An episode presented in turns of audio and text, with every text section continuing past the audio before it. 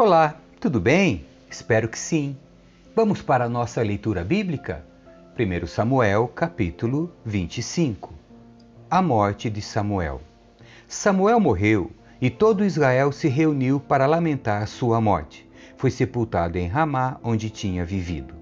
Davi se enfurece contra Nabal.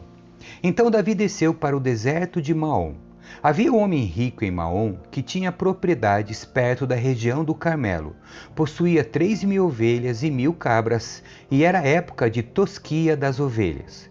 O homem se chamava Nabal. Sua esposa Abigail era uma mulher inteligente e bonita, mas Nabal, descendente de Caleb, era um homem rude e perverso em tudo que fazia. Quando Davi soube que Nabal estava tosquiando as ovelhas, chamou dez rapazes e lhes disse: Subam ao Carmelo e vão a Nabal, enviem saudações em meu nome, e digam a ele: Paz e prosperidade ao Senhor e à sua família e a tudo que é seu. Disseram-me que é época da tosquia. Enquanto seus pastores estiveram entre nós, perto do Carmelo, nunca lhes fizemos mal e nada foi roubado deles. Pergunte a seus homens, e eles lhe dirão que isso é verdade. Diante disso, pedimos que o Senhor seja bondoso conosco, pois chegamos numa época de celebração. Por favor, reparta conosco e com seu amigo Davi o que puder dos seus mantimentos. Os rapazes transmitiram essa mensagem a Nabal em nome de Davi e esperaram pela resposta. Quem é esse tal de Davi? perguntou-lhes perguntou Nabal.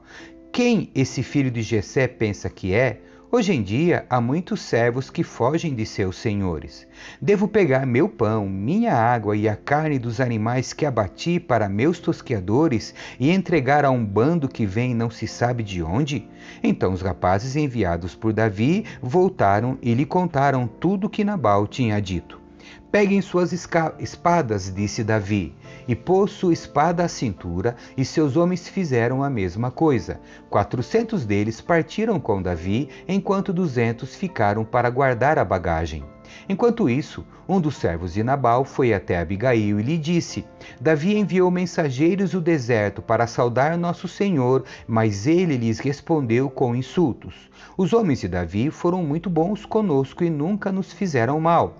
Nada foi roubado de nós durante o tempo em que estiver, estiveram conosco no campo. Na verdade, dia e noite eles foram como um muro de proteção para nós e para as ovelhas. É bom que a senhora leve esses fatos em consideração e resolva o que fazer, pois haverá problemas para nosso senhor e para toda a sua família. Nabal é um homem tão cruel que ninguém consegue conversar com ele. Sem perder tempo, Abigail providenciou duzentos pães, duas vasilhas de couro cheias de vinho, cinco ovelhas preparadas, cinco cestos de grãos tostados, cem bolos de passas e duzentos bolos de figo. Colocou tudo em jumentos e disse aos servos: Vão adiante e logo os seguirei. Mas não contou a seu marido Nabal o que estava fazendo. Quando Abigail estava num desfiladeiro montada em seu jumento, avistou Davi e seus homens vindo em sua direção. Davi tinha acabado de dizer: De nada adiantou ajudarmos esse sujeito. Protegemos seus rebanhos no deserto e nenhum de seus bens se perdeu ou foi roubado, mas ele me pagou o bem com o mal. Que Deus me castigue severamente se eu deixar um homem ou menino vivo na casa de Nabal até amanhã de manhã. Abigail intercede por Nabal. Quando Abigail viu Davi, desceu depressa do jumento e se curvou diante de Davi com o rosto em terra. Caiu a seus pés e disse: A culpa é toda minha, meu senhor. Por favor, ouça o que sua serva tem a dizer. Nabal é um homem perverso. Não dê atenção ao que ele disse. Ele é um insensato, como seu nome indica. Mas eu nem sequer vi os rapazes que o Senhor enviou. Agora, meu Senhor, tenha certeza de que, tão certo como vive o Senhor e tão certo como sua própria vida, foi o Senhor que o impediu de matar e se vingar com as próprias mãos. Que todos os seus inimigos e os que procuram matá-lo acabem como Nabal. Aqui está um presente que sua serva trouxe para o Senhor e seus companheiros. Por favor, perdoe-me se eu ofendi de algum modo. Que o Senhor lhe conceda uma dinastia duradoura, pois está lutando as batalhas do Senhor. Que ele o livre de fazer o mal durante toda a sua vida. Mesmo quando for perseguido por aqueles que procuram matá-lo, sua vida estará segura sob o cuidado do Senhor seu Deus, protegida como um tesouro. Mas a vida de seus inimigos desaparecerá como pedras atiradas de uma funda. Quando o Senhor tiver feito tudo o que prometeu, e o tiver colocado como líder de Israel, não haverá em sua consciência a tristeza e o peso de ter derramado sangue e se vingado sem necessidade. E quando o Senhor tiver feito grandes coisas em seu favor, lembre-se de sua serva. Davi respondeu a Abigail: Louvado seja o Senhor, Deus de Israel, que hoje a enviou ao meu encontro. Graças a Deus por seu bom senso que você seja abençoada por me impedir de matar e me vingar com minhas próprias mãos. Pois tão certo como vive o Senhor, o Deus de Israel, que me impediu de lhe fazer mal, se você não tivesse vindo depressa ao meu encontro, amanhã pela manhã não haveria nenhum homem ou menino vivo na casa de Nabal. Então Davi aceitou o presente de Abigail e lhe disse: Volte para casa em paz. Ouvi o que você disse e farei o que me pediu. Quando Abigail chegou em casa, viu que Nabal estava oferecendo um banquete digno de rei. Se, ele se divertia e já estava muito bêbado, de modo que ela só lhe contou sobre o encontro com Davi na manhã seguinte. Pela manhã, quando Nabal estava sóbrio, sua esposa lhe contou o que havia acontecido. Como consequência, ele teve um mal súbito e ficou completamente paralisado. Passados cerca de dez dias, o Senhor o feriu e ele morreu. Davi se casa com Abigail. Quando Davi soube que Nabal estava morto, disse: Louvado seja o Senhor, que vingou o insulto que recebi de Nabal e me impediu de fazer o mal. O Senhor retribuiu a Nabal o castigo por seu pecado.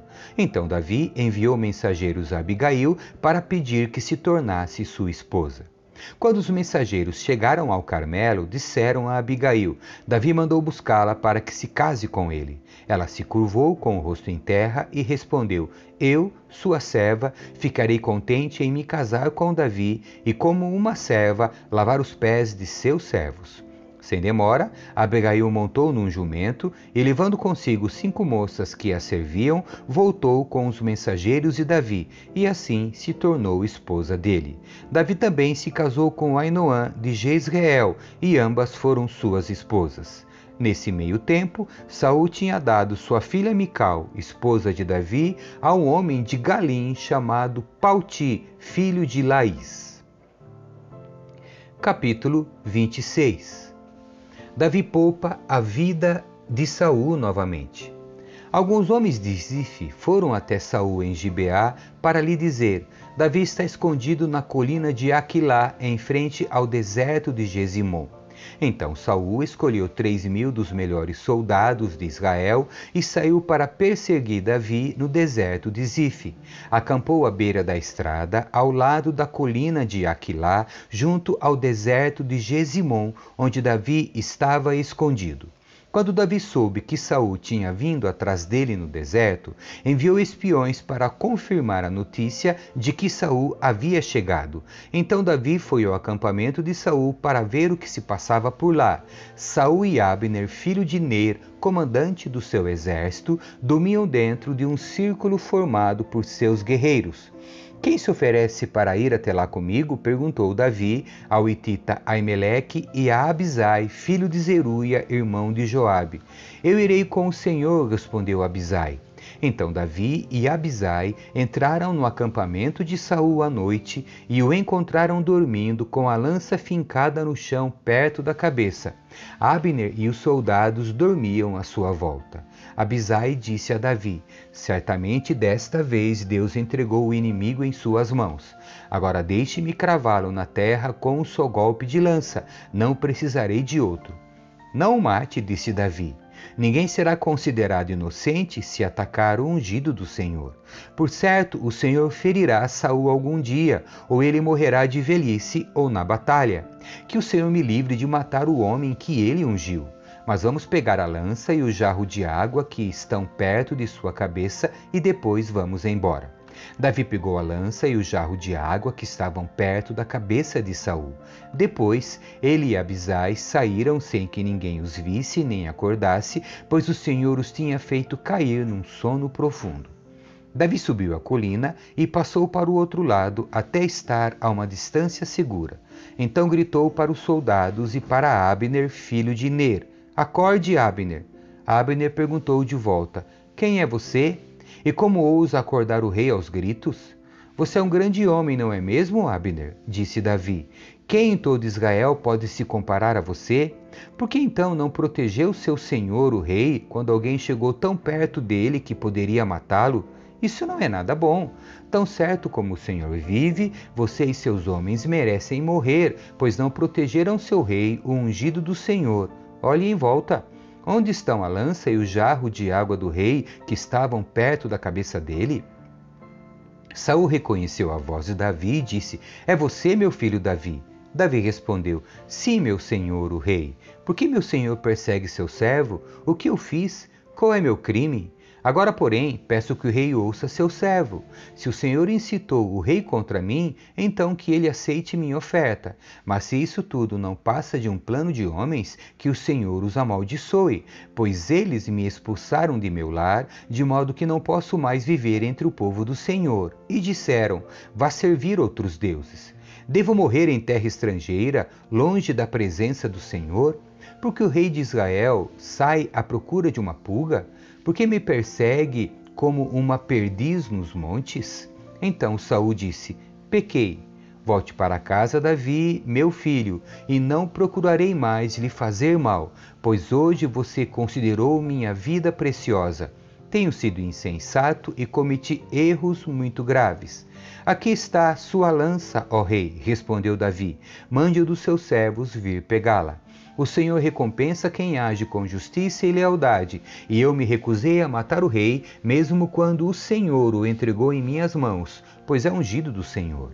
Agora, que o Senhor considere minha vida preciosa, como hoje considerei preciosa a vida do rei, que ele me livre de todos os meus sofrimentos. E Saul disse a Davi: Seja abençoado, Davi, meu filho. Você realizará muitos feitos heróicos e certamente será bem-sucedido. Então Davi foi embora e Saul voltou para casa. Capítulo 27 Davi entre os filisteus. Davi, porém, pensou: Um dia Saul me apanhará. O melhor que tenho a fazer é fugir para a terra dos filisteus. Então Saul deixará de me perseguir em todo o território de Israel e por fim estarei seguro.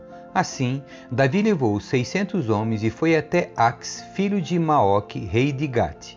Davi, seus soldados e suas famílias se estabeleceram ali com Ax em Gate. Davi levou suas duas esposas, Ainoã de Jezreel e Abigail, viúva de Nabal do Carmelo.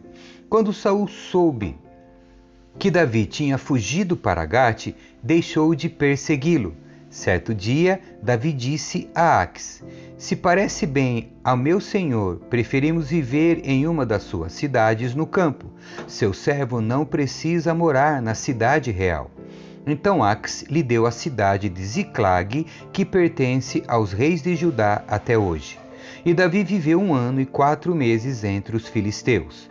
Partindo de Ziclag, Davi e seus homens atacavam os Jesuritas, os Gersitas e os Amalequitas, povos que desde tempos muito antigos viviam perto de Sur até a terra do Egito. Davi não deixava nenhum sobrevivente, homem ou mulher, nos povoados que atacava. Antes de comparecer à presença do rei Ax, tomava ovelhas, gado, jumentos, camelos e roupas. Que lugar você atacou hoje? perguntava Ax. E Davi respondia: O sul de Judá, a região dos Jerameelitas e dos Quenitas. Davi não deixava nenhum sobrevivente, homem ou mulher, para ir a Gate e contar onde ele havia estado de fato. Isso acontecia repetidamente enquanto ele vivia entre os filisteus.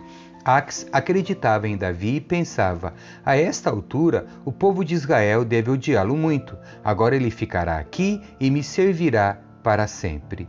Amém. Que Deus abençoe você. Tchau.